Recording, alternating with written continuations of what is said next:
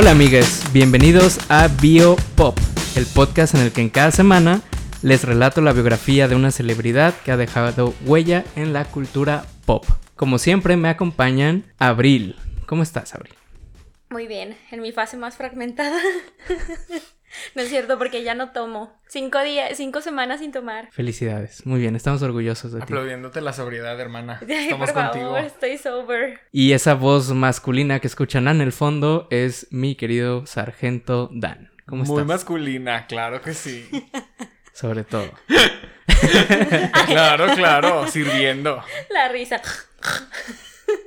Muy bien, pues en esta semana estaremos hablándoles de una estrella del pop musical. Es la historia de una joven cantante que a los 16 años empezó a conquistar la escena de la música country, pero que pronto se convertiría en una de las mujeres más importantes y representativas del pop en los Estados Unidos y en el mundo, la mismísima Taylor Swift. Yes. El productor dijo, hoy vamos a hablar de la industria musical. Claro que sí. Hoy, hoy cae una Swifty más al bando. Que bueno, les Ahora sí. platicaba justamente hace un momento a mis queridas amigues. Personalmente, yo no era como Team Taylor, honestamente, yo no era Swifty. Pero justamente ahora que estuve leyendo un poquito más sobre su vida, viendo ahí sus documentales, escuchando sus canciones, porque obviamente pues tenía que documentarme, ¿verdad? La verdad es que... Mucha preparación aquí. Edgar no se anda con Obviamente. medias tintas, ¿no? no, no. Obviamente. Tuvo que aventarse los siete álbums que tiene.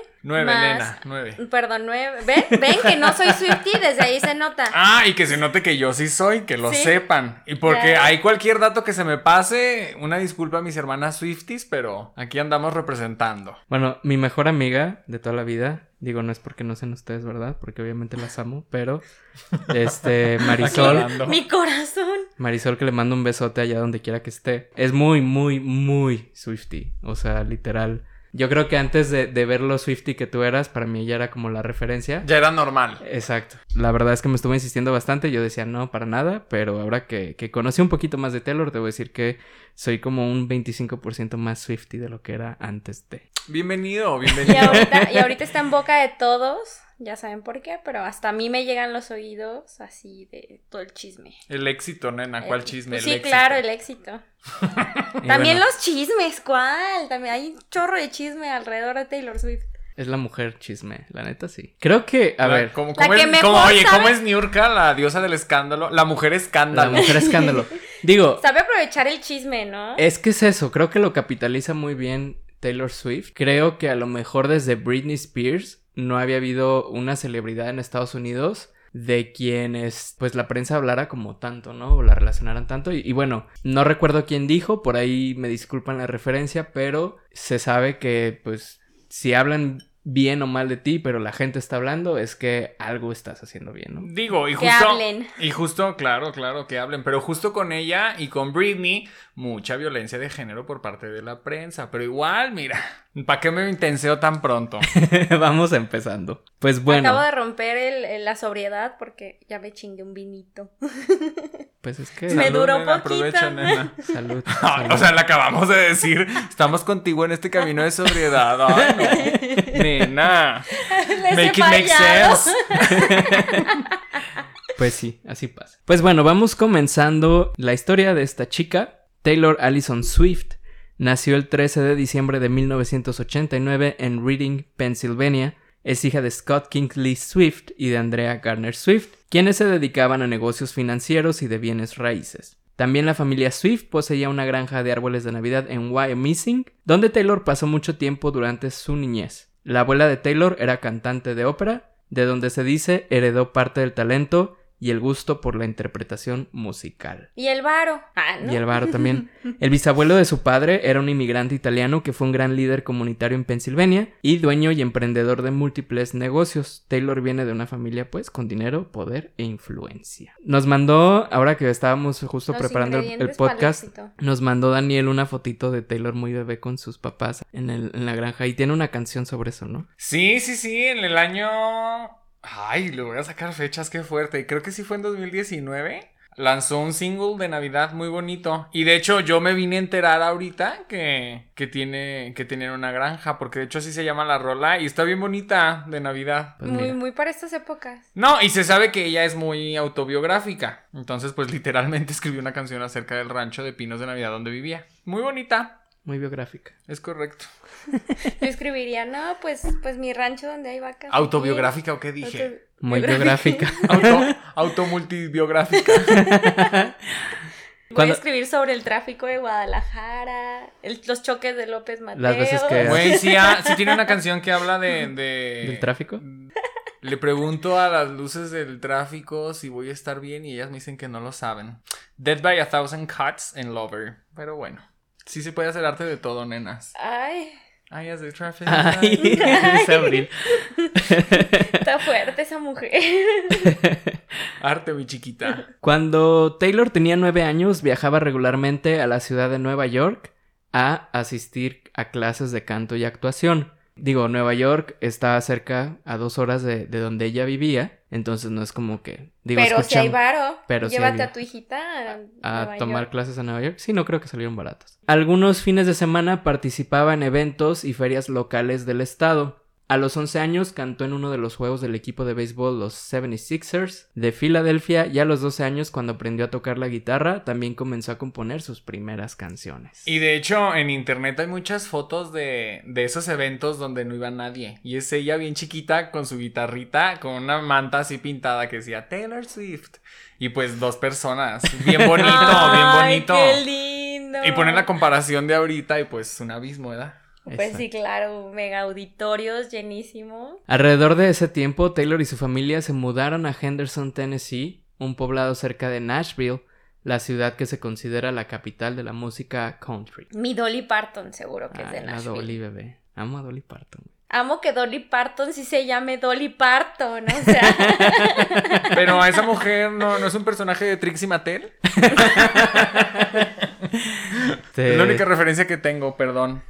Escucha a Dolly Parton, te vas a enamorar, te vas a enamorar de Dolly Parton cuando la escuches. Ay, a mí música nueva, mándenme. Sí, te la voy a mandar.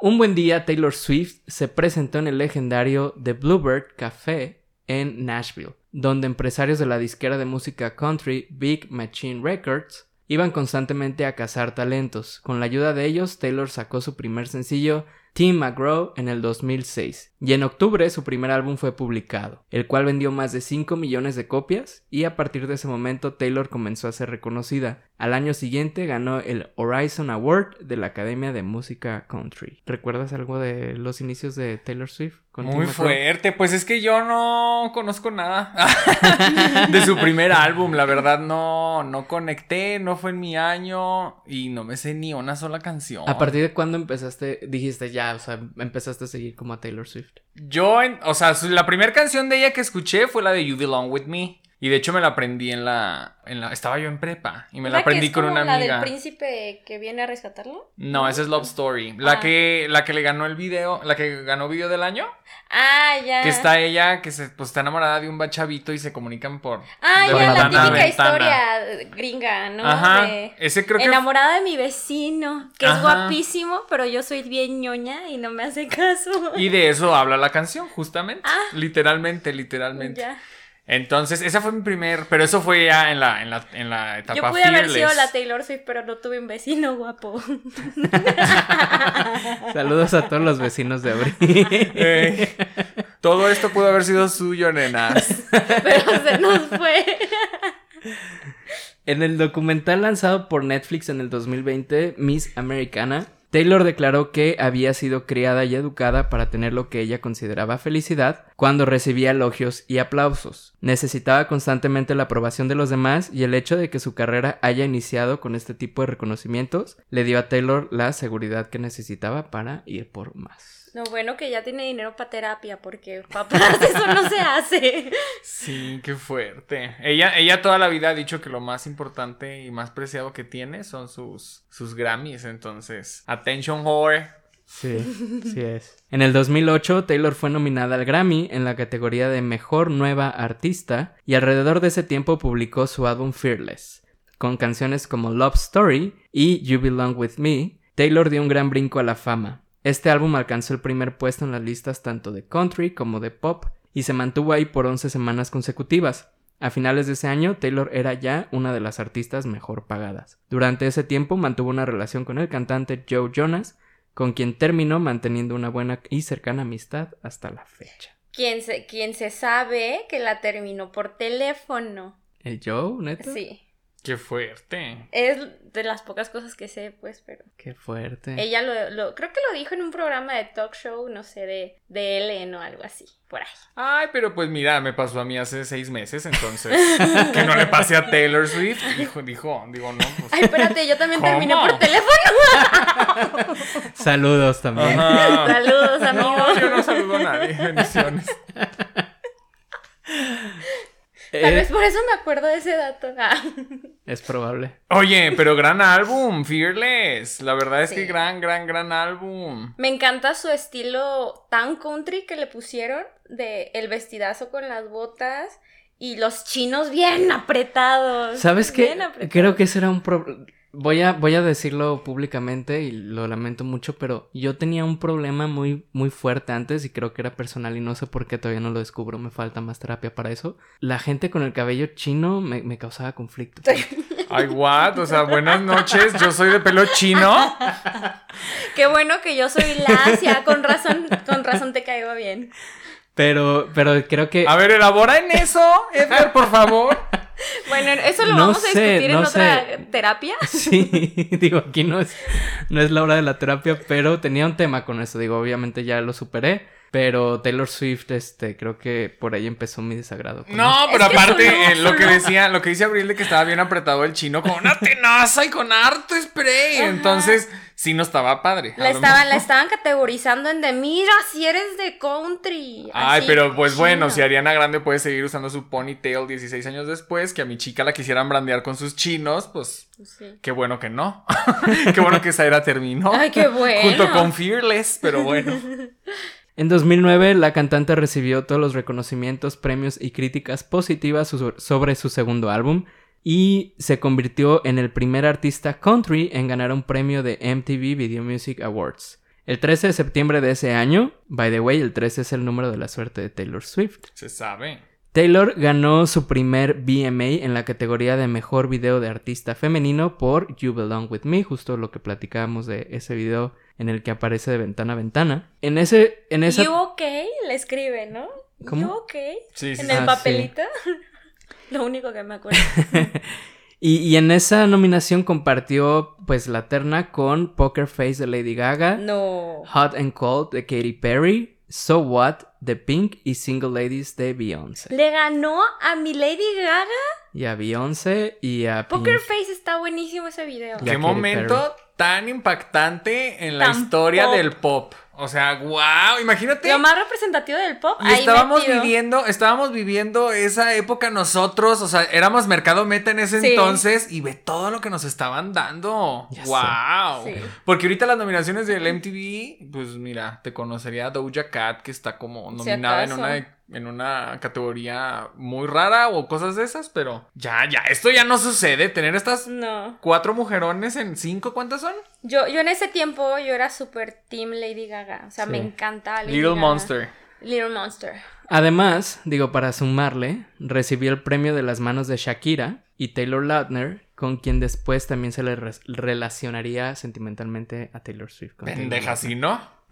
Comete todo lo que quieras.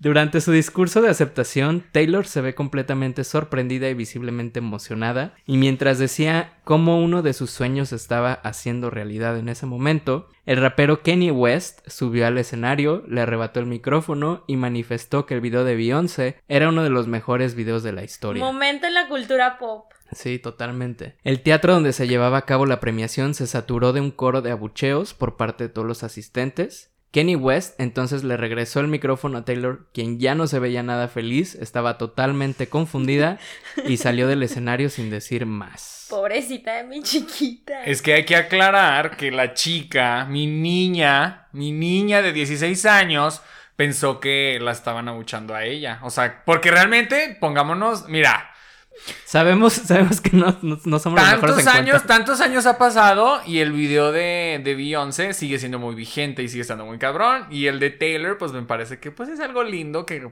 Pues era el fenómeno, ¿no? Sí, Entonces, claro. esta chica tenía un punto cuando dijo lo que dijo, pero a una niña de 16 años. Oye, o sea, fue la grosería más grande del mundo. Fue la grosería más grande del mundo. Se la ultra mamó Kanye West. Y aparte, o sea, creo que me acuerdo haber visto el video y la niña se queda así como de, ¿es en serio? Y luego enfocan a Beyoncé y Beyoncé así con cara de, "¿Eh, ¿qué está pasando? Nada más se ve como que se ríe, pero, pero como incómoda. Sí, claro. ¿Ya dije que ella pensó que la bucharon a ella? Sí. Sí. Ah. Sí, y bueno, por eso, por eso mencionaba hace rato cómo ella mencionaba en el documental que ella había sido criada para recibir elogios y, y aplausos y demás.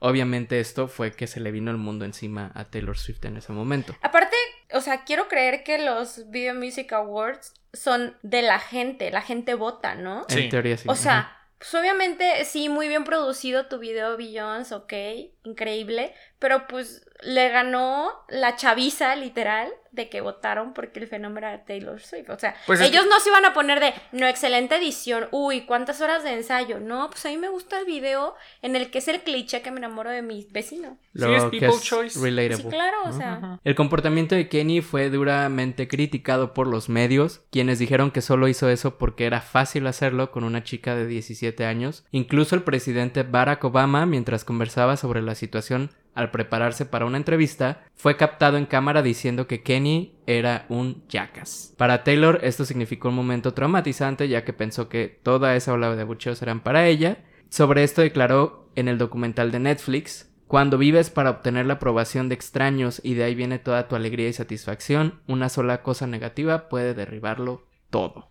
Después de ese suceso, Taylor estuvo en el programa de Oprah Winfrey, donde dijo que había aceptado disculpas por parte de Kanye en una llamada que tuvieron. Sin embargo, un año después del incidente, en más entrevistas y apariciones, Kanye comenzó a cambiar su discurso, mencionando que gracias a ese momento Taylor había adquirido fama y había vendido más discos, que él había contribuido a hacerla más famosa y que Taylor se hacía la víctima para llamar la atención. Güey, nuestro kanji se desfragmenta y se le va el pedo del MK Ultra, güey. No. Se nos desprograma bien cabrón. Y aparte, él, o sea, clínicamente es- tiene algo diagnosticado, ¿no? Sí, Pues digo. Es bipolar, ¿no? es bipolar, creo. Digo que es un químico que le falta a su cerebro y que con medicina se arregla y es un ser humano normal, no hay ningún problema, pero Eso pues no se hace. se nota que no se atiende mucho, entonces pues híjole, qué fuerte.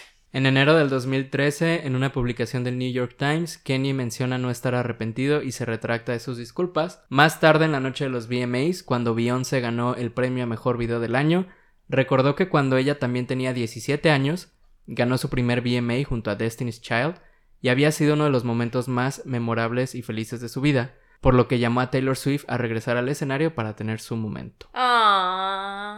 Ay, qué hermosa. Sí, no, desde entonces nuestro corazón es de esta chica. Qué fuerte, qué Eso- momento tan eso- bonito. Eso es ser hermana. Qué Eso momento tan lindo, muy sorora, muy Ajá, sorora. muy sorora. Estaba buscando esa palabra. El 31 de enero de 2010, Taylor ahora sí tuvo la gran oportunidad de tener un momento aún más memorable cuando se convirtió en la, his- en la artista más joven de la historia en ganar el Grammy a Mejor Álbum del Año por Fearless. Sus rivales en la terna de nominados eran Lady Gaga, los Black Eyed Peas, Dave Matthews Band y de nuevo Beyoncé. Ahí sí le ganó y ahí sí no lo dijo el y ahí público. sí no, y ahí sí no se subió Kanji otra vez. Yo creo que no le invitaron. siquiera. ya sé de, están nominadas estas dos otra vez, por favor no lo inviten. Sí. Qué fuerte. Pues sí, no, yo no estaba, insisto, yo no estaba muy metido en el fandom todavía, pero pues Sí es que supo, primer niña, 17 años, jovencita, un álbum country escrito por ella y pum, álbum of the year, qué fuerte. Sí, contra las grandes, güey. ¿Cuánto, Contra no las tenía, ¿Cuánto no tenía grandes. ya de carrera Beyoncé? Lady Gaga también iba medio empezando. Mira, voy Pink a- ya tenía un chorro de Voy a decir algo y a lo mejor me matan, pero bueno. Fearless le ganó a Lady Gaga, nuevamente como les decía, Black Eyed Peas y Beyoncé, con yo creo sus discos más representativos. O sea, fue Lady Gaga, le ganó a Fame Monster, Tras. Le ganó al de los Black Eyed Peas el, el disco de The Beginning, de donde Mm. viene la de... Sí, ya sé Bueno, no la voy a cantar porque... Ándale, Nos- cántanos, nos cántanos, mamona. Pero bueno, la canción que primero se te viene a la mente de los Black Eyed Peas viene en ese disco. Ay, es que sí quiero saber cuál Y es. Beyoncé en el álbum donde viene justamente Single Ladies, Halo, creo que le ganó álbumes, Álbumes muy, muy muy, fuertes, muy, eh. fuertes y muy icónicos. Es que está, insisto, estábamos viviendo una era musical bien cabrona, bien Sí. cabrona. Ve todo lo que estaba pasando. Ay, qué bueno que estuve en ese tiempo. Ya sé, ¿verdad? Pero no me acuerdo. Pero no somos tan viejos. Pero no me acuerdo. Ok. Estuve. Puedo decir, estuve, sí. Yo era un bebé cuando eso pasó, pero sí me acuerdo poquito. Estaba como en la primaria. Locas. El 14 de febrero de ese año se estrenó también la película Valentine's Day, donde Taylor hizo su debut en el cine, compartiendo créditos con un elenco superestelar que incluía a Kathy Bates, Bradley Cooper, Patrick Dempsey, Jamie Foxx, Jennifer Garner, Anne Hathaway, Ashton Kutcher, Queen Latifah, Julia Roberts, Emma Roberts y Taylor Lautner. Que es como estas películas que agarran una festividad al año y hacen muchas historias que se conectan. Como New Year's Day, Me como encanta. Día de la Lo- Independencia. hay como una donde sale Kira Knightley. ¿Cómo se llama? Piratas del Caribe. Ay, no. es que es una festividad celebrar a los piratas. Yo sí lo festejo. Este. ¿Cuándo cae? Bueno. El 12 de octubre, ¿no? Ah, ok, No se olvida. ah, no. ¿cuál es? Ese es el 2. Ay, qué estúpida. grosería horrenda dije, ¿no? Ya sé. Ay, disculpen. Ay. Si es que ¿Y- no y- edito y, esto. qué era su papel? ¿De qué salía ella? Kira Knightley, no sé. No, no, no. Nuestra Taylor. Era novia de Taylor esa- Lautner, según yo, en la película Ay, ya, también. y yo creo que de ahí hicieron bonding y ya ahí se hicieron novios. Pues es que, insisto, a mí me encantan estas películas, pero esa la intenté tres veces y los primeros momentos es Ashton Kutcher bien necia y no la he podido ni ver. Ni sabía que salía bien chiquita, pero pues me voy con tarea. Me voy con tarea. ¿Está, para buena? Ya no la he visto. ¿Y tú, nena? Yo no soy fan de los ¿eh? Ni sabía que tenía una, una película. No, Taylor pues aquí nadie sabe nada. Seguro es porque está mala. No es porque no, no la quiera ver. Porque la de Año Nuevo es muy bella. Me fascina. Y la de Navidad, Love Actually, también es linda. Pero Love esta Actually es, es la única que no. Ay, hasta hay una donde sale Sofía. Love Actually, sí. ¿En esa sale Kira Knightley? Sí, según yo sí. Ah, mira. Es la primera, según yo. ¿De ese tipo? De sí. ese tipo. Ajá, Ajá, ajá. sí, viejísima, sí. Mm, Pues de ahí se desencadenaron todas estas. fíjate. Como Voy que le hicieron de hay que meter muchos. Falta una donde salga Ariana Grande, ¿no? Pues ahí viene Don't Look Up el ¿En 25 Ponytail? de diciembre en En Netflix. Ponytail, ajá, claro. En unos días viene el Don't Look Up, que está Sale Ariana. Ariana Ah. Grande, Leonardo DiCaprio, Oigan. Jennifer Lawrence, Gran tema. Gran tema. Wicked, la película estelarizada por Ariana Grande. Y ya hablamos de ella, ¿no? ¿O no? ¿No hablamos Lo hablamos creo que fuera del micrófono. No recuerdo, pero sí. Eso es para otro episodio. No, no, no. No, sí. pero es que estás hablando, pronto. estás hablando Sí. que, que Cintia Erivo, que no tiene 36 años. como yo insisto, Cintia Erivo es de mi edad. Es de 1988. Con, todo, con toda. Bueno, humildad. pero a todo esto, ¿era relevante la edad de El Faba en la película? No. tiene Según Daniel, 17 sí. años cuando entra a la universidad. ¿Pero es relevante para la trama? Si no es relevante, mira, que tenga la, la edad que quiera. Si tú, ¿por qué estás haciendo age sh- shaming? El shaming. No, no, no, no, no, no, no. no. Es- es- o sea, hay un abismo en el age shaming, edadismo. Y lo que yo digo que, pues, güey, pues no me hace sentido. Pero pues bueno, Elfaba lleva muchísimo maquillaje. A ver qué, qué, qué sorpresa nos dan. Pero bueno, ya que estás preguntando que si Ariana películas y no sé qué, el gran momento que va a tener va a ser acá. Sí. Si tiene un vocerrón, claro. no, y los gays llevamos años esperando esta película. Tantos Sí. chismes de que va a haber una película de Wicked y siempre nos alborotaban. Pero pues. Porque la última nada más fue la de James Franco, donde sale esta Mila... La de Oz. Mila Kunis, ajá, como el Faba, ¿no? Pasó como muy sin pena sin gloria. Está buena, pero me... Mm, Pues visualmente. Visualmente pues, está muy Está bien entretenida. Muy Y Disney. Yo todo lo que sea Mago de Oz consumo, pero sí nada memorable, la verdad. Yo no he visto la del mago de Oz donde sale Michael Jackson. Ya la guardé. Ay, The Wiz, es una joya, por favor, por favor, por favor, véanla. Muy buena. Muy bien.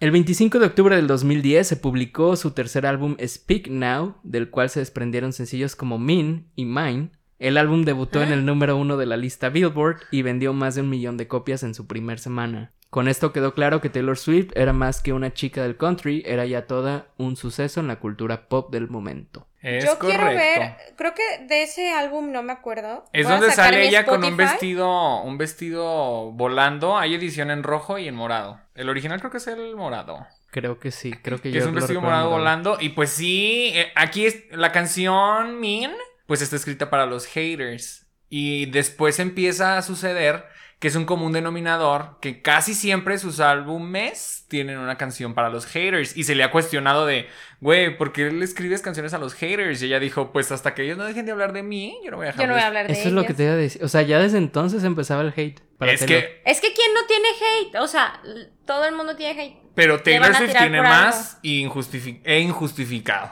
Pero ahorita, ahorita vamos, pero sí, ya empezaba aquí por aquí el hate. Bueno, Ni me acuerdo de este álbum. No, no, no me suena ninguna de las. Oye, tiene muchísimas canciones. Claro que te suenan, Wow. nena. pregunta, ¿este es el que sigue en salir en Taylor's ve- version? ¿Sabes eso? No, es que Taylor se está volviendo loca. Bueno, para la gente que no sabe, Taylor está regrabando está- su música. Ahorita yo creo que la vamos a platicar un poquito de eso. Es el único tema que yo le sé de Taylor Swift. Ahorita lo contamos. De que está regrabando su De que música. está regrabando, correcto. Y ya se me fue a mí que estaba yo diciendo. Que se está volviendo loca con el orden. Ah, se está volviendo loca con el orden porque pues definitivamente no sacó primero el debut.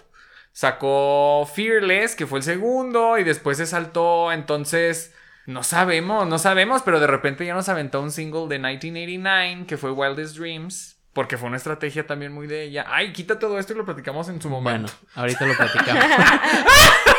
Porque también, eh, todos esos son temas padres que estoy quemando Sí, ahorita claro. como pendeja. Vamos, pues. Entonces, desde finales del 2009 y hasta el lanzamiento de este álbum, sostuvo una relación con el también multipremiado cantante y compositor John Mayer. Durante ese tiempo, Taylor también se volvió cercana a la cantante Katy Perry, con quien compartía siempre que podían las entregas de premios, en fiestas y hasta se felicitaban públicamente en sus cumpleaños. Incluso pensaron en hacer música juntas. Después de su ruptura con John, Taylor comenzó a salir a finales de ese año con el actor Jake Gyllenhaal, con quien estuvo hasta febrero del, del 2011. Y en 2012, Katy Perry y John Mayer, el ex de Taylor, comenzaron una La relación traición, amorosa. hermana, la decepción. Así. Oye, fue. Pero- ¿habrá, ¿habrá alguna influencia de, de John Mayer en el tipo de música que ella compuso mientras estuvo con él? Sí la hay. De hecho, hay una canción. Bueno, hay, hay influencia mutua. Porque hay justo poquito después de esa ruptura, John Mayer sacó una canción dedicada a ¿Taylor Taylor Swift? Swift en su álbum. Mm. Y también hay algunas canciones que se menciona, digo, como mencionaba el sargento, que eh, Taylor es muy autobiográfica.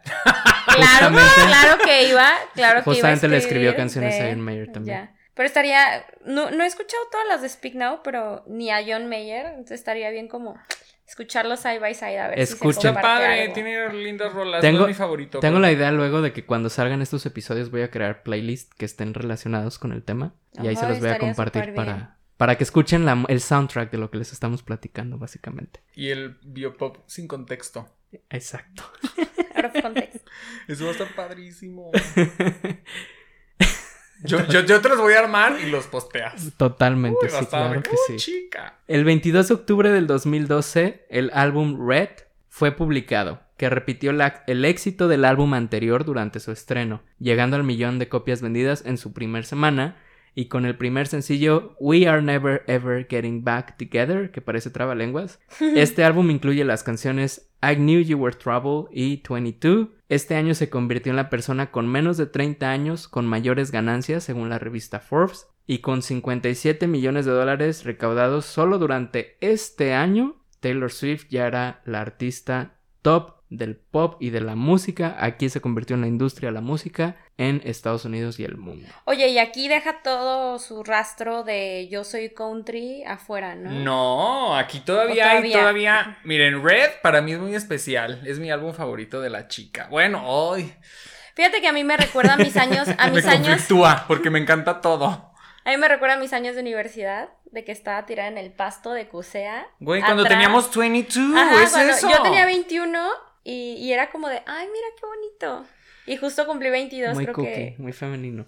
Muy femenino. Me gusta decir sí. sargento. Sí, claro. Ay, qué bello. No, este álbum, de verdad me fascina, me encanta. Creo que es arte Todas las rolas son buenísimas. Y aquí se nota mucho rastro de la relación que tuvo con el vaquero gay. Repíteme el nombre porque siempre lo digo. Jay. Gyllenhaal. Jay. Gyllenhaal. Este, este, aquí se nota mucho en una canción que se llama All Too Well, que se sabe que, que fue dedicada para él. Todo el gran drama de la bufanda que dejó.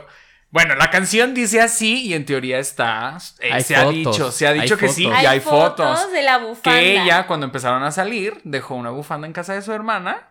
Y, y pues desde entonces él la tiene. Ay. Y hay Ay, fotos de ellos dos cotorreando por la calle, donde ella trae su bufandita puesta, y meses después de que cortaron, hay fotos de él con esa misma bufandita, pero pues Wow. en otros lados. Con otras mujeres. La foto que he visto está él solo, pero, pero pues no dudo. Ah, pero aquí, aquí se empezó a ver mucho este tema de que la morra escribe de ella. Mucho narcisismo, ¿eh? Chécate, nena.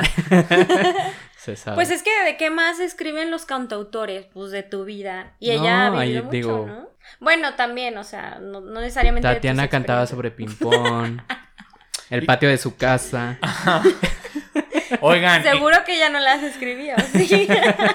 apropiación cultural. Ajá. ¿Qué ibas a decir? Oye, les iba a decir que ya no Ah, sabe. Que. Ay, estúpida. Oigan, es que también les iba a decir que la canción. Ay, otra vez se me fue, pendeja. Perdónenlo, hoy no está en sus cinco sentidos. No, me haces reír, estúpida. Yo sé que soy muy graciosa. Jugando muy No loca. sé si- a decir que la canción de Se sabe que el vaquero gay en su momento. Jake Gyllenhaal. Jake Gyllenhaal No. faltó a su cumpleaños número 21. Y eso la hizo Ah. pues muy triste y le escribió una canción que está en Red que se llama The Moment I 22. Knew, que habla de pues cuando alguien no llega a tu día o evento especial Oh. y acto seguido también compuso la canción 22 porque se la pasó tan mal en su cumpleaños 21 por esta ausencia que lo quiso celebrar en grande y pues es uno de los más grandes éxitos de este álbum, que es la, la canción 22, donde Mm. celebra su edad, mi chiquita. Ahora sí. Ay, aquí también sale de I knew you were trouble Trouble when when you walked in. Ay, esa es mi canción del momento. Ay, güey, esa, esa fue mi más escuchada de este año. ¿Sí? Tal vez porque you were trouble. I knew he was fucking trouble. Y yo también me relacioné con alguien que I somos knew it was- estúpidas. Y ahí voy, ahí voy, dije, este, sí, este vato sí, me va a destrozar, sí, con él, con él, sí. Pero, güey, uno piensa lo mejor de las personas. No, una sabe.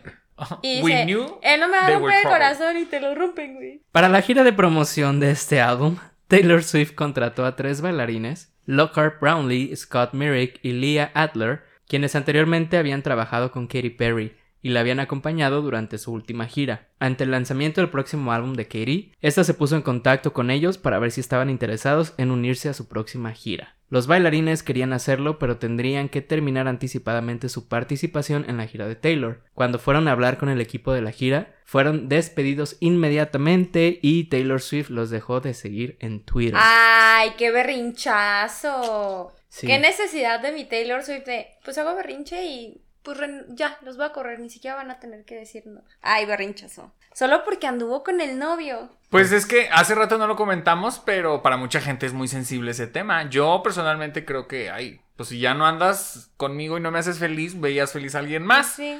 Pero pues es, casi- es tema sensible. Es tema sensible para muchas, pero pues Pues Yo sí. no sé si andaría con alguien que mi super amiga. yo creo que sí andarías, fíjate. no te creas, que me conocen. no te que creas, me nena. conocen. Bueno, para cuando la Ay, yo no chapulineo. Espérenme, déjenme defenderme. Ah, ya, entonces ya ven que sí está satanizado, ¿qué tiene de malo? Yo, para mí no tiene nada de malo. Pero para Abril al parecer entonces sí tiene algo de malo. Pero entonces, ¿por qué los corrió luego, luego? Ah, ¿verdad? Ah, bueno, Taylor tiene sus temas con ellos Sus también. temas tendrá. Sí. Ah. Cuando la canción Roar, Roar de Katy se estrenó, Rar. hubo alegatos de que era un plagio de la canción Brave de Sarah Bareilles. Una semana después de esto, Taylor invitó a Sarah a uno de sus conciertos a interpretar juntas la canción Brave. Cachetada con guante, Con blanco. blanco, Sí. Es que eso es algo que yo siempre he dicho de esta niña, que esta no se anda con, con, Con mediocridades, mamadas, dile, ajá, con no. mamadas. Pero es que esta no te tira shade por un tweet o así, esta morra hace cosas. Sí. Te aviento una canción. All too well, 10 minutos. Vámonos, resto. Red, 22. En septiembre del 2014, a una semana de estrenarse el próximo álbum de Taylor Swift, habló por primera vez del conflicto con Katie y aunque no mencionó su nombre durante una entrevista para la revista Rolling Stone, Taylor declaró, pensé, oh, somos enemigas, y ni siquiera era por un tipo, tenía que ver con el trabajo. Básicamente trató de sabotearme una gira entera. Intentó contratar a un ¡Ay, montón... loca, Ay, loca! ¿entera por tres bailarines? Ay, por Intentó favor. contratar a un montón de gente de mi equipo sin que yo me enterara. Ah, bueno, eso ya es diferente. Yo dije, ay, por tres bailarines se le iba a caer Pues toda fueron una tres gira? bailarines, o sea, ¿Quién para ella fue un montón de gente. Taylor Swift. Ah, y yo dije loca pensando que era Katy Perry. Mi chiquita no está loca. Bueno, pero si le intentó bajar todo el circo aparte de tres bailarines, pues ok. En octubre del 2014 llegó el álbum 1989, 1989, un álbum que reflejaba una transición menos sutil de Taylor Swift de la música country al pop, y la canción Shake It Off fue la canción más escuchada ese año. No, pues es que estamos hablando del álbum que inventó el pop. Perdón que yo se los diga. Una chica que viene No, del no country. inventó el pop, chava. Inventó este, este álbum puede ser fácilmente considerado No. como una biblia del pop. También Emotions de Carly Rae Jepsen también es una biblia del pop, por ejemplo. Y este álbum, Álbum que no qué he pop escuchado. tan bello, qué pop tan fresco, qué manera tan distinta de hacerlo. Qué Porque pop tan pop. Hay, hay pop muy comercial que nos encanta también. Katy Perry. Me encanta su música. Pero es un pop muy meloso. Muy, pues, la fórmula De del fórmula pop, de pop, el ajá. chicle así, paz, paz. Y está padrísimo, lo consumimos. Pero 1989 nos vino a enseñar que el pop es arte y que se... Híjole, wow, A qué ver, buen vamos álbum. viendo qué canciones tienen 1999, porque a mí me interesa mucho. El deluxe. Style, por ejemplo. Blank este, Space. Blank, Blank Space. Space. Out of the Woods también me gusta. Todas te gustan. Todo el álbum es muy, muy, muy, Bad muy Blood, bueno. Bad Blood, creo que no me gusta. Esa es la canción que sale el video con Selena Gomez. Esa es la canción que le hizo a Katy Perry, Bad Blood. Bad Blood. Wildest Dream me gusta. Ay, el, el Ay, video está Wildest Dreams, qué cosa. Su mejor canción. New Romantics, tal vez. Oye, pero tiene muy buenas canciones, ¿eh? Sí. Casi me, casi, casi me sé todo el álbum. Pues Sin ser justo, Swifty dice. Sin ser Swifty. justo con, con Blank Space, Shake It Off y, es- y todas estas canciones que acabas de mencionar, Taylor Swift tuvo suficiente material para mantenerse en los primeros lugares de las listas durante todo el año 2015 y fue en mayo de ese año cuando también se lanzó el sencillo Bad Blood precisamente y con este un video con una super producción y un elenco femenino que se muestra como aliadas de Taylor frente a una rival con la que pelea durante el video y es interpretada por Selena Gómez. Ay, aquí es cuando, cuando Taylor Swift hace su ejército de, de modelos, cantantes, ar- ar- actrices, De mujeres chingonas. de mujeres chingonas. Yo recuerdo, y bueno, que reconocían el video a Ellie Goulding, a Ellie Goulding. eh, Cara Mariska Delevingne, Hargitay. a Mariska, Ajá. ay, mi amada Mariska. Sí, Amo la ley y el claro. orden. ¿Existe alguien que se llame. Marisca? Mariska, Mariska. la, la Mariska protagonista de La Ley y el Orden, Unidad de Víctimas Tun, tun. Especiales, tun, tun, Ya, ya, ya. es Mariska Hargitay. Muy heterosexual para mí, una disculpa. ¡Ay, que se parece a la doctora Ana María Polo! ¿Es ¿Verdad que sí? Referencia. Ya, no, entonces sí sé quién es. Sí, Sí, sé quién es, sí se parece. Besototes.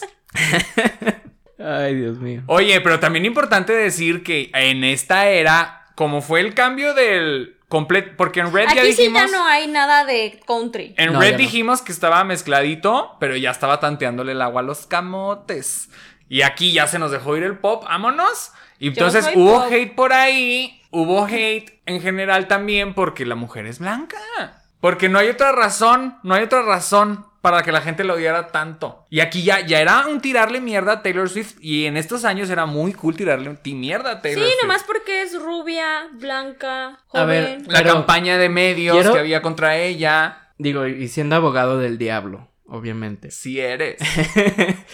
Pero Taylor Swift no, no alimentaba e- eso justamente con canciones como Shake It Off y Bad Blood. Ella no daba pie precisamente a generar todos estos tipos de comentarios. O sea, siempre sabemos, los que sabemos de física, sabemos que a toda acción hay una reacción. Entonces, Ay, qué no, científico.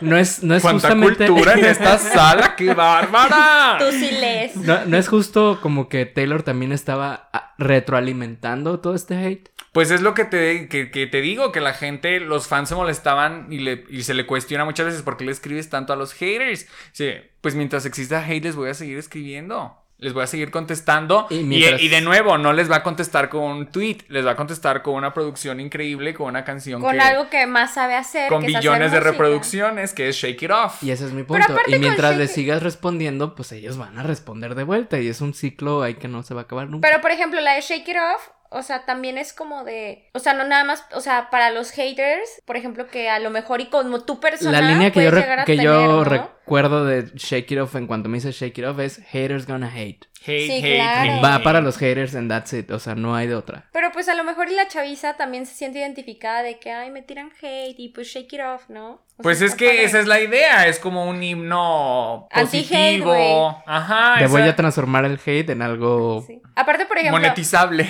ahí, ahí ella, ella, a ella, la, según yo, le critican mucho que no sabe bailar, que es muy tronca para bailar. Y ella se tira mierda a, mi- a sí misma de que, miren, estoy bailando en mi propio video y bailo culero. O sea, sí, ya sé. Se burla de ella misma todo el Sí, tiempo. o sea, está bien. Qué mejor que, pues sí, bailo culero, pues véanme. Pero pues mira, si el hate es generado por su música o no, había demasiado hate ya en esta era. O sea, era de verdad era cool odiar a Taylor Swift. O sea, la gente, los, los haters estaban esperando cualquier cosita para dejársele ir. Y Sí. pues la obtuvieron, perros. Aparte, creo que también coincide con el boom, más boom de redes sociales, con eh, de que los artistas ya tienen redes sociales. Sí, ¿no? ya estábamos en y ese es bien fácil tirarle mierda a quien sea. O sea, Hola, Twitter. Que no lo hagan, nenas, tranquilas. Bueno, justo el 11, hablando de hate, el 11 de febrero del 2016, Kanye West lanzó su nuevo álbum que incluye la canción Famous, que ataca directamente a Taylor Swift y donde Kanye se atribuye y se da crédito por la fama de la cantante, refiriéndose a ella de una manera muy despectiva, que no voy a repetir por respeto, pero pues sí le dice muy feo. Y cuando Kanye fue eh, atacado por los medios por esta canción, su esposa Kim Kardashian salió a la defensa e hizo público que existe un video donde Kenny está teniendo una conversación telefónica con Taylor y donde ella se entera de la canción y su contenido y que, y que sí estaba de acuerdo a lo que Taylor, Taylor respondió. es que ahí Sí. te das cuenta de la magnitud que es Kim versus Taylor Swift. O sea, Taylor Swift es increíble, pero también Kim sabe manejarse muy bien en el medio. Entonces, No tan bien, y ahorita vamos a Bueno. O sea, pero mira, ahí te va. pero en ese momento dejó, quedó, quedó muy mal Taylor Swift. Es que fíjate, o sea, esa es la Lo magia de, lograron. de esto. O sea, estamos hablando de Taylor Swift, que era como el monstruo en el mundo de la música, versus Kim Kardashian, que era el monstruo en el mundo de la televisión. Así, Sí. una frente a la otra. Estaba bien épico eso, la neta. Sí Y obviamente. Taylor Swift tenía su, su séquito de, de, de actrices y cantantes, pero también Kim Kardashian tenía todas sus hermanas, güey. No, pero aparte, eh, aquí era una onda de pruebas. Y el video que vimos hacía ver muy mal a Taylor. Taylor, la hacía sí. quedar como mentirosa y la hacía quedar como toda una serpiente. Ah. Show me the receipts. ¿Cómo le hacen la serpiente? Ay, nena, nena. no acaban de ver esto. Yo. y lo lamento. Sí, no, qué mucho. bueno que se lo ahorraron, nenas. Qué bueno que esto va a cortarse. Este Ay. sí, quedó, quedó, quedó muy mal. O sea, si nos vamos a ese video, quedó terrible, mi niña. Mentirosa. Y pues bueno, cuéntanos entonces qué pasó con Zendaya y Taylor. Pues bueno, cuando estaba todo este gran drama de que pues Taylor Swift era una mentirosa, era una serpiente ante la opinión pública, pues también los artistas le dieron la espalda. Ah. Vario, vario, vario. Y la más sonada fue Zendaya. Pero Zendaya tenía como 12 años en ese tiempo, ¿no? No sé, ¿cuándo fue esto? ¿Hace como cinco años? No, Zendaya. 2000. No, 12, es que 15. desconozco la edad de Zendaya, pero no es una niña. Pues Zendaya está chiquita. Datos. A ¿no? ver. No sé. Pues no ha de sé. ser como del calibre de, edad. Tom Holland, ¿no? Ajá. Zendaya tiene, según Wikipedia, es de 1996. O ¿Está sea que tiene que yo? 25 años. 25 Sí. años. ¿Y hace cuánto pasó todo este gran drama? Hace como 5 años. Como 5 años tenía 20. Tenía ya, 20. Pues ahí está. Ahí 20. ella ni figuraba, güey. En el medio. De seguro seguía con su, con su programa este de Shake It Off. Pues sabe, el punto es que Zendaya ya era y salían juntas. O sea, hay muchas Ah. fotos de ellas cotorreando. Y cuando pasó todo este gran escándalo, se le cuestionó a Zendaya y se le dijo de que, hey, nena, este, ¿qué onda con Taylor? Y así les dijo, y sus declaraciones fueron literalmente, ay, nenas, que yo saliera con ella no quiere decir que seamos amigas. ¿De verdad? Le dio la espalda. Sí, eso estuvo bien denso y eso pasó. Quiero o sea, escuchar esa, esa entrevista. Esta era de hate para mi niña estuvo bien densa, ¿eh? Muy densa. Qué fuerte. Fuerte. La Sí. hicieron ver como Como mentirosas. Bueno, y hablando de hate, casi al mismo tiempo que esto sucedía, Katy Perry invitó a Taylor Swift a una fiesta pre-Grammys patrocinada por Spotify. Taylor no asistió. Apenas unos meses antes, Taylor había removido todas sus canciones de esta plataforma, argumentando que el servicio de streaming estaba disminuyendo las ganancias por los álbumes pagados. Más hate le llegó y ahora también por parte de los Swifties. Porque los Swifties decían de que, güey, nos estás quitando tu música. Literalmente. Entonces, incluso los Swifties aquí ya estaban molestos con ella. Porque era, en ese momento lo veían así como de mm, chiflada. Ay, en el norte chiflado es chiqueado. ¿Dónde nos está escuchando, oiga? Muy, así era como de, ay, niña berrinchuda, este... Spoil. Ajá, muy berrinchuda, queriendo sacar su música porque quiere más dinero, siendo que es millonaria. Como que ese era el discurso de mucha gente que no veíamos lo importante de sacar toda su música porque no se la estaban pagando de manera correcta. Y, y, eso ayudó a los demás artistas, ¿no? O sea, porque imagínate artistas que van emergiendo, que pues obviamente pueden, no pueden decir de, pues quito mi música de Spotify, cuando ya Spotify era un monstruo, de que todo el mundo ya utiliza Spotify para streamear la música, más que YouTube, perdón. Entonces, que Taylor Swift, la más grande, diga, pues quito mi música de aquí. Es correcto, entonces ya traía ahorita... Este, en este, mom- para este momento, todas las redes sociales de Taylor Swift estaban inundadas de serpientes. La gente se tomaba el tiempo de comentarle serpientes en todos y cada uno de los posts, fotos, tweets. Lo que hiciera, se lo tapizaban de serpientes. Y estoy seguro que muchos eran de sus mismos Swifties. Pues a lo que voy es que también se empezó a alimentar el odio de que sacó su música y no dudo que a lo mejor muchas Swifties le hayan entrado a... Ay, O sea, a lo mejor si había un fanbase que la, que la cuidaba mucho, nos quitas tu música, pues a lo mejor sí impactó de manera negativa a las chicas. La verdad, yo presumo que yo jamás le fui a comentar nada a mi niña, no lo haría con nadie. Ay, por favor, en la, en la más draga seguro que... Ay, no, cero, yo jamás. En redes sociales, hate de ese tipo no. A pesar de todo esto, el 15 de febrero del 2016 quedaría demostrado que sobre todas las cosas, como dicen sus fans y algunos medios, Taylor Swift era la industria de la música, al convertirse en la primera mujer en ganar por segunda ocasión el Grammy al mejor álbum del año durante su discurso, dijo lo siguiente.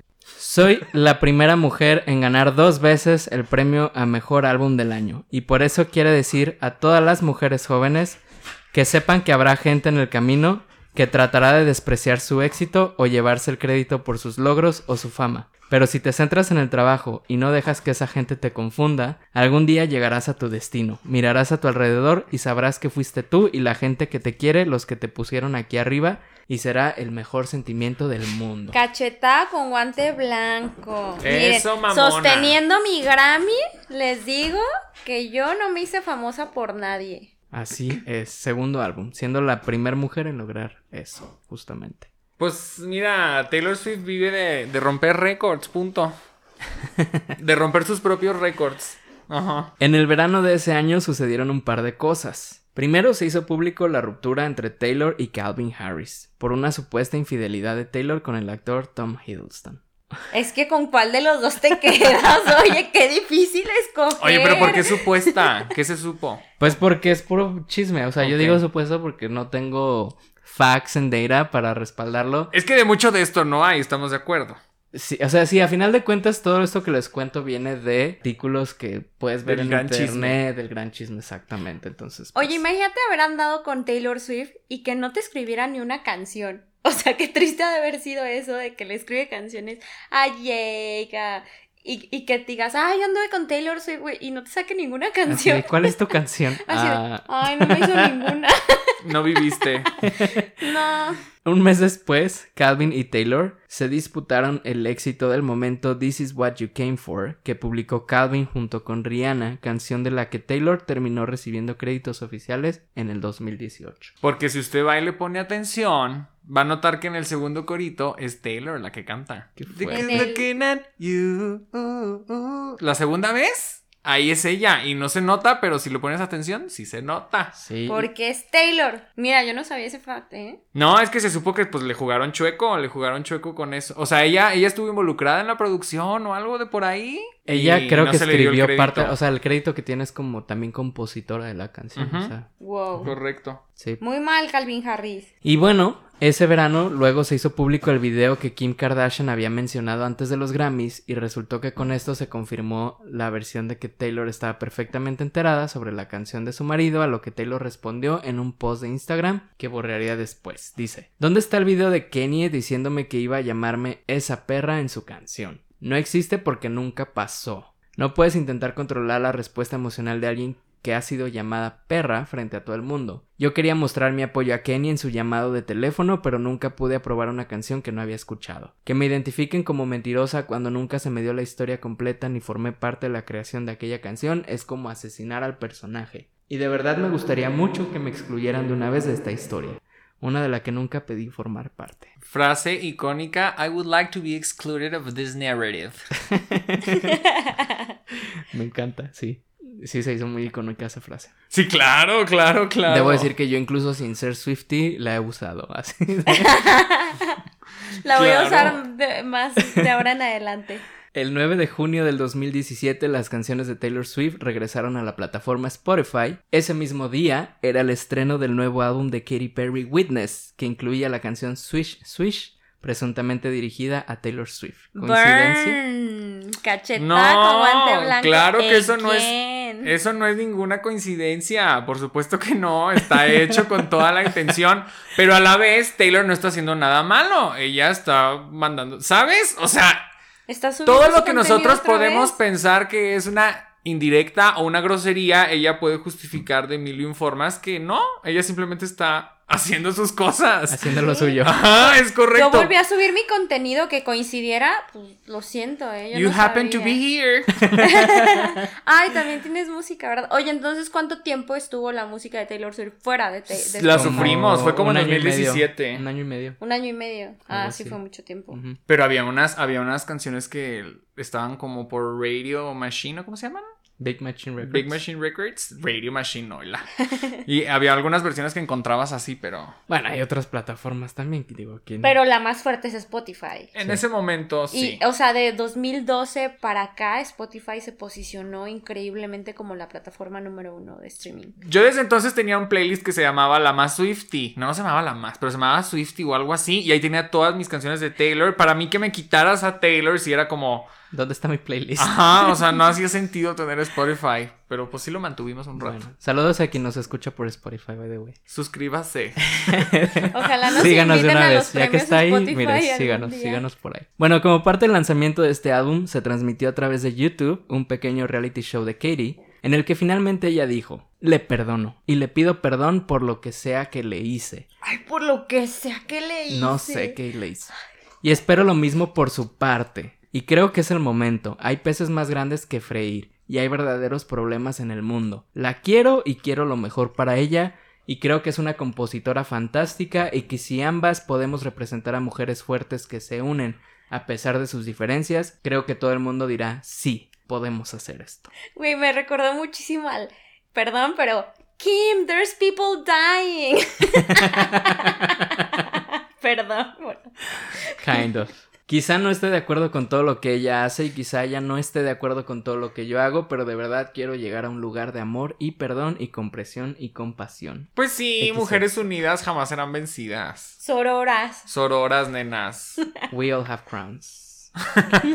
Claro, ¿Viste? claro. En agosto de ese mismo año, Taylor Swift reapareció públicamente al testificar en la corte durante un juicio contra un DJ radiofónico David Muller, a quien la cantante acusó de haberla manoseado abusivamente en el año 2013. En realidad ese juicio fue un re- una respuesta a la demanda que este individuo puso contra la cantante por la pérdida de su trabajo y problemas familiares que enfrentó después de que Taylor habló sobre esa situación públicamente en el 2015. Lo mínimo que te mereces, perder todo el prestigio por abusador. Pero aparte, ese señor es- no sabía que había foto. O sea, le metió mano por debajo de la falda mientras le tomaron una foto en un meet and greet. O sea, se ve. Sí, hay fotos de esto. Y Todavía se hace el digno. Ay, perdí mi trabajo. Güey, por favor, deberías estar en la cárcel. Taylor demandó a este individuo por la cantidad de un dólar. Amo, amo. Representativo. O sea, ¿te das cuenta? Claro, Encima pura- tuvo esa como compasión, o no sé cómo se le puede decir. No, pero- es que lo hizo para demostrar que no, o sea, más eso allá no del dinero, bien, era. Es que esta mujer No está bien, güey. No está bien que te estén manoseando, seas la persona que seas, güey. Y qué bueno que ella lo puede hacer, güey. Porque habemos muchas, muchísimas mujeres que nos han manoseado, güey.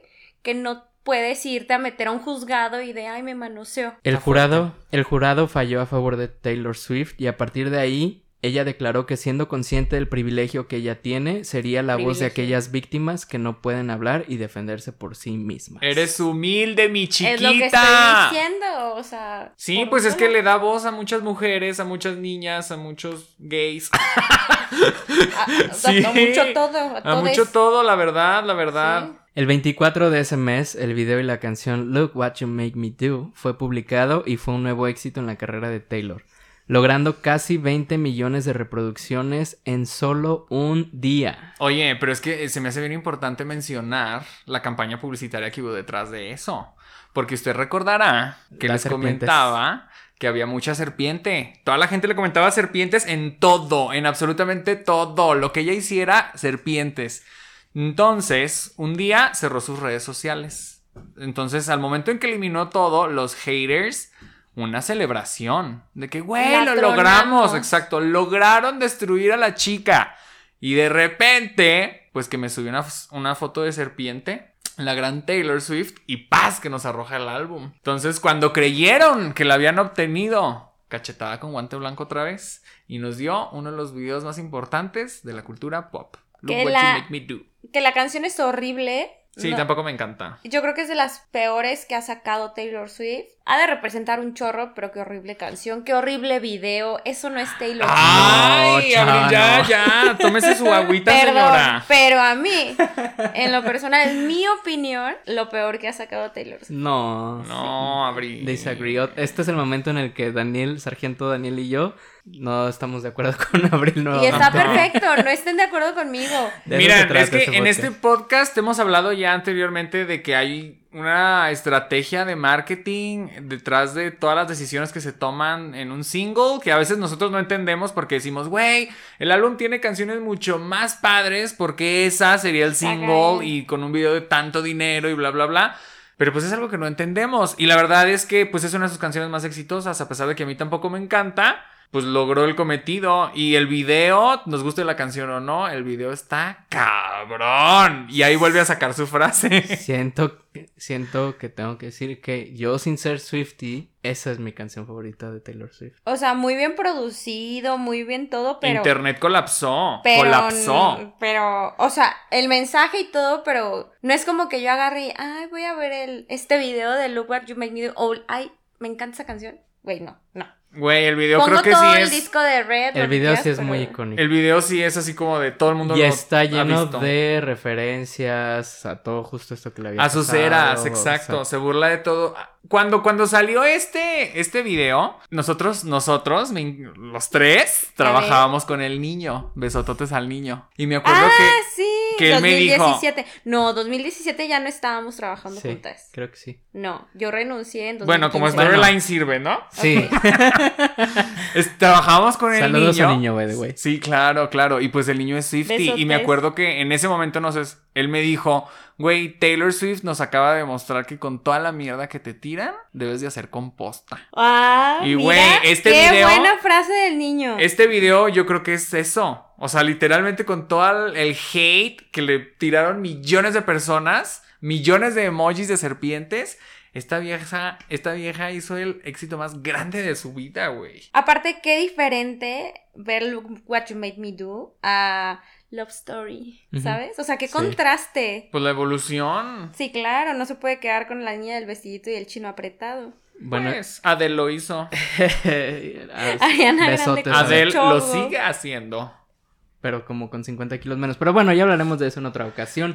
Esa canción sería el primer sencillo del álbum Reputation, que alcanzó a ser el álbum más vendido en el 2017, a pesar de haber sido publicado solo unas semanas antes de que terminara el año. Y con eso tuvo para ser el disco más vendido del año. Gran álbum, gran álbum. El 8 de mayo del 2018, Taylor inició la gira de conciertos Reputation Stadium Tour, la más grande y ambiciosa del artista hasta esa fecha, que fue vista por millones de personas en todo el mundo, recaudando la cantidad de 345 millones de dólares y fue filma- filmada también para la plataforma Netflix. Corran a verlo, está bien perro. Unas Oye. serpientes gigantescas. Una producción que nadie, yo creo. Tengo una duda. Re- Reputation es el tour donde invitaba como a muchos artistas de que Sí. eh, Ellie Goulding y luego Camila así, Cabello. ¿no? Ajá, o sea, sí, canto con Little ella. Mix Little o yo qué sé. Ay, mira. Sí. No, pues barote. que- En el, en el que está grabado en Netflix sale, sale Camila. De ella me acuerdo. Yo me acuerdo de Ellie Vieron que Camila y muchos Mendes más. ya terminaron. Ay, mi corazón. Qué fuerte. Qué fuerte. Y sacó una canción Shawn Mendes dedicada para Camila. Escúchenla, así. Ah, y ella también va a sacar una dedicada Lloren. a él, ¿verdad? Ay, Lloren, pero porque tienen lloren. que terminar. Yo siento que Shawn Mendes es, es bi. Nuevas masculinidades, papi. Sí. Haz lo que usted quiera. Yo lo sé. Con quien sea y con quien quieras, mira. Es correcto. Ese día en el que arrancó su gira, Taylor publicó una historia en Instagram de una rama de oliva que, y dijo en la historia, ay, siento que, que no tengo la voz para hablar como Taylor Swift, pero bueno. Nunca. No, yo creo que sí la tienes. Solo esfuérzate más. Pues acabo de llegar a mi camerino y me he encontrado esta rama de oliva de verdad. De olivo de verdad. Esto significa mucho para mí, dice Taylor en el video, que acompaña de dos corazones y el texto Gracias, Katie. En el video se puede leer un fragmento de la carta que dice Hey vieja amiga, he estado reflexionando sobre nuestros malentendidos pasados y los sentimientos que hay entre nosotras. De verdad quiero aclarar las cosas. Para los que no saben, eh, la rama de olivo es un símbolo de paz. Es, es la, la paloma trae una rama de olivo representando... ¿La del diluvio? La del diluvio también, Ande. sí. No, a esa paloma me refería, pues. No, pero también a ella. O sea, cuando. Mo- no, Moisés no. Noé. Noé avienta la paloma para que regrese. y regresó le con un trae olivo? una- Sí, también. Qué perrona. Y es como un símbolo de. De armonía, paz. armonía y paz. Que se nos note, que se note el colegio católico. Y ve cómo salimos. Desde el kinder hasta la universidad, chavo. Qué es horrible. correcto. Pues bueno, en octubre del 2018 Taylor estaba genuinamente preocupada porque en su estado Tennessee las preferencias electorales las lideraba la senadora republicana Marsha Blackburn, quien era abiertamente provida, antifeminista, anti-LGBT y una ardua promotora de las políticas de Donald Trump. Como una panista, pero en Estados Unidos. Pero más peor, o sea, sí se veía muy intenso, ¿no? El asunto. Pues como una panista, pero en Estados Unidos, repito.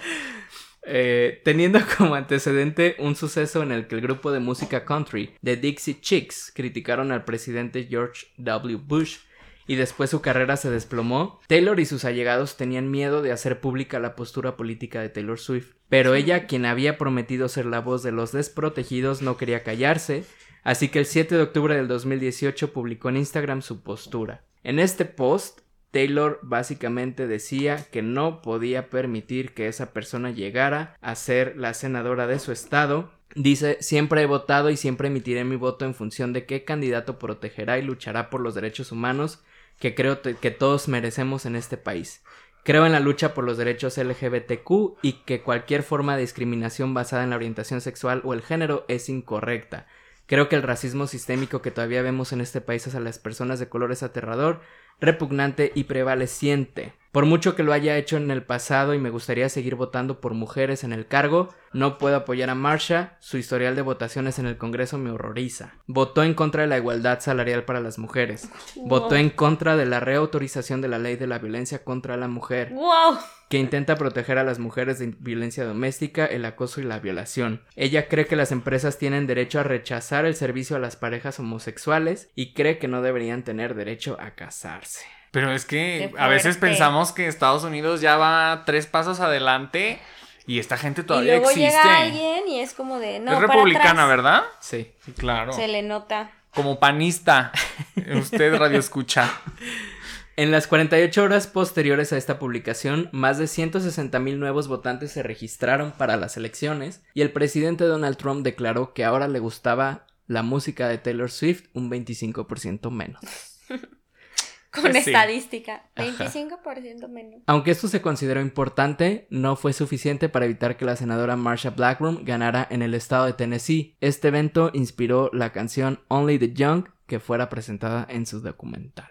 Es correcto. O sea, es que está cabrón como si se, si se, si se ha registrado un impacto Sí. de, de, de que ella hablara sus posturas, pero pues sí, no nos alcanzó. Pero esa señora siguió haciendo el malo ya ni sabemos. Ya no sabemos. Eh, está bien. Ya no investigué, la neta es que Besototes. prefiero no saber. El 26 de abril del 2019 se publicó el primer sencillo de su próximo álbum, Me, una colaboración con Brandon Uri de la banda Panic at the Disco. El álbum Lover fue un disco en el que Taylor buscaba una reivindicación consigo misma después de haberse dejado llevar por todo el drama y los conflictos que antecedieron este momento en su vida.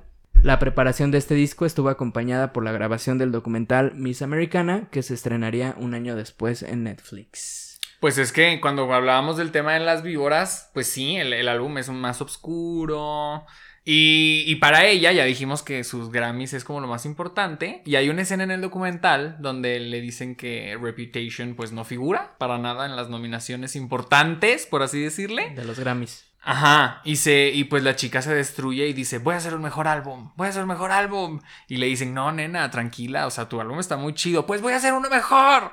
Y fue ahí donde se presionó muchísimo y salió Lover, que de hecho el video de mí, la canción que, que fue el primer single que comentas, empieza con una serpiente que ta se hace mariposas. Entonces Como muy rosita. otra quiso vez. regresar a este mundo, ajá, quiso venir a enamorarnos y lo lograste, mi chiquita. En julio del 2019, todo el catálogo musical hasta el álbum Reputation fue vendido por Big Machine Records sin que le hubieran dado a ella misma de comprarlo y fue comprado por un individuo que representaba a Kanye West y que en el pasado ya había hablado mal de Taylor Swift, entonces Taylor Swift se sintió completamente amenazada de que esta persona comprara todo su catálogo, O sea, alguien que no te cae bien, compra tu catálogo. todo tu trabajo, imagina, o sea, es como si tu peor enemigo de repente dice, ay, ¿sabes qué? Pues acaba de comprar tu casa, ahí donde vives, así como... Sí, no. Y te puede correr si quieres. Y está ganando dinero de lo que tú hiciste. Exacto. Taylor decidió que regrabaría todos sus materiales para volver a tener el control de su música. Este es el único tema que yo me sé porque muchos dicen, ay, ¿por qué no lo hizo antes? o ¿por qué está haciendo esto? Pero hay una diferencia entre ser dueño de tu grabación y ser dueño de, de, de lo que tú escribiste. De la composición. de la composición.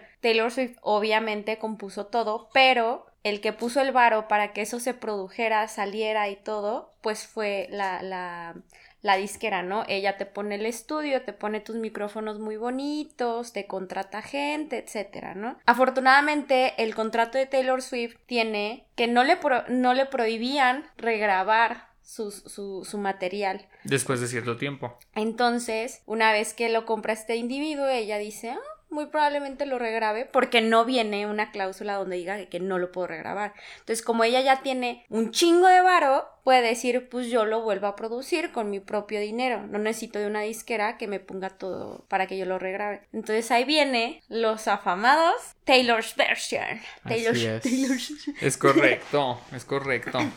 Pero ¿quién ha hecho esto? Nadie, Nadie, nadie. nadie. Esta mujer es pionera y es una chingona. Y todas sus regrabaciones están superando números De a los todos, de to- sus de mismos récords. Bueno, fíjate, algo, algo chistoso que justo estaba viendo hace unos días. Una banda que a mí me gusta mucho que es Foster the People. Uy, muy. Uno de sus su primer álbum acaba de cumplir 10 años y como parte de la celebración sacaron como una nueva versión de ese, de ese primer álbum y grabaron nuevamente la canción eh, Pump Up Kicks, que es una de las canciones más famosas, como haciendo como su versión, como de diciendo, ellos dijeron, si hubiéramos sacado esta canción en el 2021 así sonaría.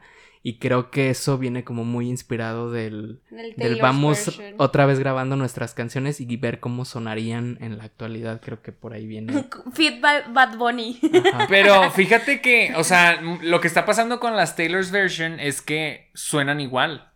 O sea, la idea de ella no es reinterpretarlas, Simplemente es volverlas a grabar, que suenen lo más parecidas posibles para que dejes de consumir las viejas y consumas ahora las nuevas. Porque si te la cambia, una versión completamente distinta, pues obviamente uno como Swifty la apoya. Sí Pero puedes notar ligeras diferencias. En su Muy voz. poquito. Muy poquitas. Sí, porque no suena la misma voz de ahorita de No, Love Story nada. a la, a la primera. Y, y creo que también digo, vamos a hablar más adelante, pero bueno, podemos hablar de que se hizo una nueva versión de All Too Well, extendida y muy diferente, ¿no? Y aparte, bueno, a lo que va es que quieren que consumas la nueva versión porque ella gana de la nueva versión, ya no gana este otro Individuo. tipo, porque ella estaba bloqueando de que toda su música ya no apareciera ni en comerciales, ni en series, ni en películas, en absolutamente nada, que es de lo que gana también un artista, ¿no? Sí, por ese tiempo creo que iba a haber una premiación, una entrega de premios y además estaba eh, haciendo su documental Miss Americana y este individuo no le permitió ni usar las canciones, creo que incluso canceló su presentación en esa entrega de premios, ¿no la canceló? No, sí sucedió, pero es que insisto que es esta campaña de desprestigio a Taylor Swift, porque a ella, se- ella no podía usar su música en esta premiación de que le dieron el award de- del artista de la década, ¿verdad? Algo así. ajá. Le dieron ese award y no podía hacer un performance más que con, las, con su último álbum. Ajá. Y fue un pedo en redes sociales porque todo el mundo empezó a, a tirarle hate a, a- la disquera y al, al Scooter Brown y todo. Se hizo un desmadre y salió la disquera a decir, no, Taylor siempre ha podido hacer uso de su música, no sé quién le dijo eso. O sea, nomás dejándola hacerla, ajá, Como queda- loca. que quedara como loca. Y a la mera hora, claro que se presentó un performance muy lindo donde se puso una camisa con el nombre de todos sus álbums y ta, se la arranca. También invita a Camila Cabello. ¿Quién más sale con ella? Varias. Muy bonito performance, sí. Pero justo en el, en el documental Miss Americana no aparece ninguna de sus canciones anteriores precisamente por, por este tema. Imagínate. En diciembre se estrenó la película del musical Cats, donde Taylor Swift participó en una escena y creó la canción Beautiful Ghost para la película. Cats es la Hermosa. cosa más extraña del mundo. Pero la canción que grabó, que escribió Taylor con Andrew Lord, Lord Webber, wow, muy bella. Pero este efecto de que toda la película es terrible y muy mala y odiada por el mundo, pues no la metieron a ninguna categoría. Pero yo creo que de canción original, esta era muy Sí, buena. sí. Güey, que Taylor Swift tenga un Oscar, me urge. Quiero que sea como Lady Gaga y también tenga unos. Claro, es lo único que nos falta, yo creo. Y bueno, la, la película Cats la vieron. Sí, No, sí, O sí. sea, la intenté ver, no, no, no. Sale Taylor Swift, ahí voy a estar. Es que es como un gato humano, un, un gatoforme. Ay, no, qué horror. Está horrible. También fui por Jennifer Hudson. Jennifer Hudson, Nos encanta también. ¿Realmente fui por ellas? Pues muy cuestionable todo, muy aburrido. Creo que, o sea, no he visto el musical en puesta en escena, pero todo el mundo dice que en teatro funciona.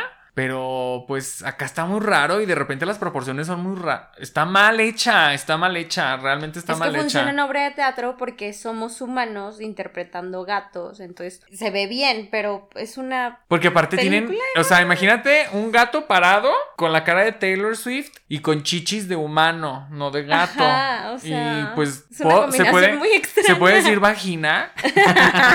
no sé dónde quede, o sea, está muy raro. Y luego de repente el gato pues es no sé, del tamaño de un bote, hay un bote de basura gigante y pues el gato se ve de tamaño gato, pero de Pero es repente como las un humano. de repente las proporciones, ya el bote basura, pues así como humanos todos. Ay, no, muy rara, está muy rara. Y la verdad la música no me gustó más que la canción de Taylor. Y la que canta Jennifer Hudson, pues la canta magníficamente. Pero estás viendo la escena y es Jennifer Hudson como con un filtro puesta en una cara cantando una canción increíble. Bueno, muy raro, muy cuestionable. Pero se dice que al director se le dijo, Sí. pero que ella muy soberbia no quiso escuchar nada y dijo, yo voy a hacer mi película y soporten. Pues soportó una, dos horas y media en el cine, nena. Porque ya había pagado el boleto. Bueno, el 23 de julio del 2020, Taylor anunció a través de Instagram que al día siguiente lanzaría su nuevo álbum titulado Folklore, y apenas unos meses después, el 10 de diciembre, anunció que justo ese mismo día, unas horas después de ese anuncio, lanzaría otro álbum sorpresa titulado Evermore. Joya. Recuerden que en 2020 estamos en plena pandemia. Nadie quería sacar nada porque no iba a ser tan comercial. Ventas implicaba que no iba a haber tours, no nada. Y tu chiquita con dos álbums. Pues es que ella, ella los escribió en el encierro, como que, y dijo, voy a empatizar con todas porque yo también soy Taylor, pero estoy encerrada en una mansión, pero estoy encerrada. Donde tengo todo, alberca, hermosísima. Y pues, wow, no, pues nosotros, es que ser fan de Taylor Swift es lo mejor que puedes hacer porque a cada rato, nos acababa de dar Lover, luego nos dio la canción para... Cats. Cats. Para Cats. Luego nos dio la canción para Miss Americana. Luego nos dio Folklore. Luego nos dio la canción para Navidad. Y luego nos dio Evermore. O sea, ser fan de Taylor siempre es tener música nueva, nuevos lanzamientos, noticias. Sí, no, es bien divertido. Ella sí no se ha dado ninguna pausa en absoluto. En febrero del 2021, Taylor Swift haría historia nuevamente al convertirse en la única artista mujer en ganar el premio al mejor álbum del año en los Grammys tres veces, gracias a su trabajo en Folklore. Y Es eso que que, es lo bello. sacó como de... ah, Ajá. Aparte Ajá. es como muy... O sea, se me antoja así para estar en una cabaña, en un bosquecito. Manejar a Tapalpa con Folklore. Imagínate. Uh, chica, es bien O sea- bonito. Es que es, es muy bonito ese álbum y ella lo dijo, no, de aquí no hay singles, de aquí nada más es un ejercicio mío Aparte- que le dio millones. sí. Aparte es como una canción eterna. O sea, todas se parecen. Es como, como muy difiero, cozy. difiero, difiero. Bueno, Pero o sea, sí, yo lo escuché y es como muy bonito, pero todo es como. Sí, es muy tranquilo, es tranquilo. Sea, no, no trae cosas como algún otro álbum de que, wow, esta canción es. Cardigan, claro que es una canción increíble. ¿de Ay, claro, hablas? pero todas son como muy similares. Sí, Sí, me entienden, bonito. ¿no? Sí. Yo voy a estoy defender a mi niña. Yo voy a defender a mi niña capa y espada. Ya vi, espérate, no me acribilles. ¡Suéltame! me estás lastimando. Este año, el 12 de noviembre, Taylor lanzó su versión del álbum Red, acompañada de diferentes eventos que incluyeron un cortometraje como video musical de una versión de 10 minutos de All Too Well. Esta canción se posicionó a solo una semana de su debut como la canción más larga en la historia en alcanzar el número uno de la lista de éxitos de Billboard Hot 100. Pues es la que- verdad, yo me rehusaba a escucharla porque decía, no, es... o sea, yo nunca la había escuchado ni cuando la sacó en el álbum y todo el mundo de que es que All Too Well. 10 Rolling Stones minutos". dijo que es la mejor canción de Taylor, de Taylor Swift en la historia, según ellos, pues. No creo, pero es, es buena canción. Y, y la escuché, yo dije, güey, tres veces la repito y pum, se acabó mi cardio, güey. Ya, terminé. No, si se odian mucho y quieren destruir su vida, qué forma de hacerlo con All Too Well 10 Minute Version. Uy, qué uy. bella, qué bella. en carretera, uno llorando, así. Y aparte te da muchos, te da claro muchos más sí. chismecitos de, de su relación con el vaquero. Te da mucha, mucho, De mucho Jake- insight. De Jake Gyllenhaal. Ay, es que no lo sé pronunciar. Jake, solo di Jake. de Entonces, Jake G. da muchas- Jake, Jake G. da muchas referencias a, a esa relación y es bello, es bello. Güey, es el- que ¿quién no se iba a encular a los 21 años de Jake Gyllenhaal? que O ya era un señor, sépase. Claro, o sea, Tenía mi edad. experimentado. ¿Cuántos? Repíteme tu edad. Varios. eh, ya estoy arriba de los 30.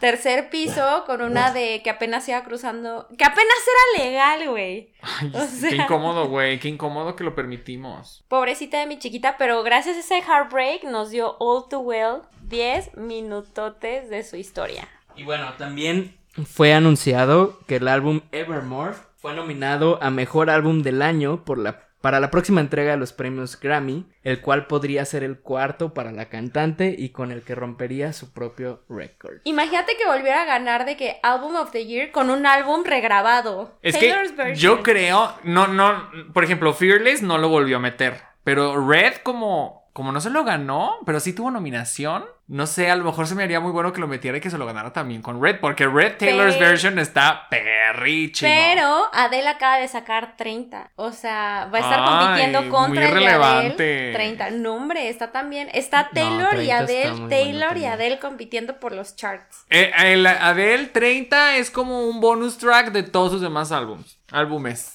No me le estés Difiero, pero mira, mal. para eso estamos en este podcast, para crear la controversia muy bonita. No hablen mal de mí, Adele. Ah, o sea, es, bien aburrido. ¿Qué? Cállate. ¿Quién dijo eso? Cállate. Oye, pero Evermore quiero decir que me gusta más que Folklore. No creo que se lo gane ni de chiste, porque pues ya es un álbum técnicamente del año pasado, entonces como que nomás la nominaron por no dejar. De hecho, se dice en el bajo mundo que, que su nominación, Es como comprada, ¿no? no, no comprada, pero fue de último momento, que realmente no iba a estar nominada ni ella ni alguien más. Y dijeron, ay, pues hay que. Y a la ponerlo". mera hora sí entraron, entonces con ese chisme agregado menos creo que se lo gane, pero pues una nominación más para mi niña. Hubo controversia también porque salió que ella estaba o aparecía en los créditos de también del álbum de Olivia Rodrigo Ah, claro. y como que les correspondía por estar en los créditos una nominación, pero luego la removieron de esa nominación, estuvo muy raro ahí. O Pues sea, es pero que- ¿cómo, ¿cómo que están los créditos del álbum de Olivia Rodrigo? Olivia ¿Por plagio es- o porque ella contribuyó O- a Olivia es qué? hija de Taylor, casi casi. Taylor la está apoyando mucho en este gran lanzamiento que está teniendo. Ah. Y pues, wow, que le pasa la estafeta a Olivia Rodrigo con tan buen álbum, qué maravilla. Pues sí. Es que ahí se está perfilando Olivia a Olivia la está rompiendo, la está rompiendo. a ser la nueva artista. Es que está teniendo el mismo fenómeno que tuvo Taylor en su momento. Sí, claro. Literalmente es lo mismo, pero para las niñas. Que bueno, su público terminan siendo señores gays, que aquí andamos. Y bueno, Güey, pues yo me identifico muchísimo porque vi un tweet que decía de me identifico muchísimo porque los hombres ain't shit a los 16 o a los 30 y yo, güey, sí, Somos. somos. somos. Me identifico. Yo, yo cantando de. ¿Cómo va la de Olivia Rodrigo? Driver's license. No, la otra. Good for you. na, Ajá, güey, yo cantando. Yo sí, good for you.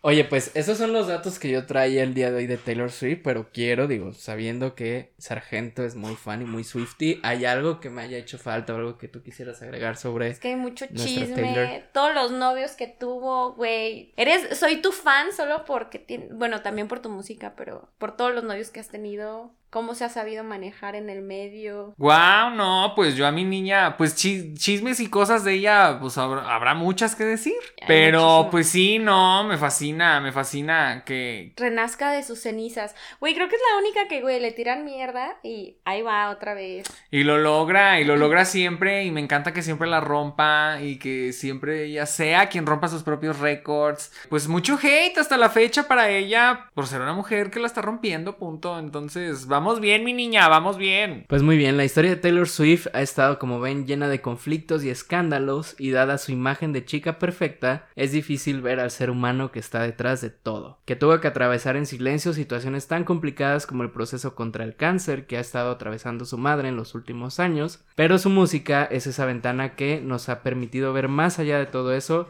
y por lo que Taylor es hoy en día no solo una referencia en los tabloides, sino una de las figuras más importantes de la industria musical y de la cultura pop de nuestra época. Con esto despedimos el capítulo de hoy. Gracias a Sargento y Abril por acompañarme y gracias a ti por escucharnos. Les recuerdo que podrán consultar las fuentes de información en formato, Formato APA APA, por favor. Tesis, tesinas. en nuestro sitio www.biopop.online y nos pueden encontrar en redes sociales como arroba biopopcast. Síganos, compártanos, nos escuchamos en el próximo episodio. Lluvia de besos. Bueno, nos escuchamos en la siguiente. Bye. Bye. Dios.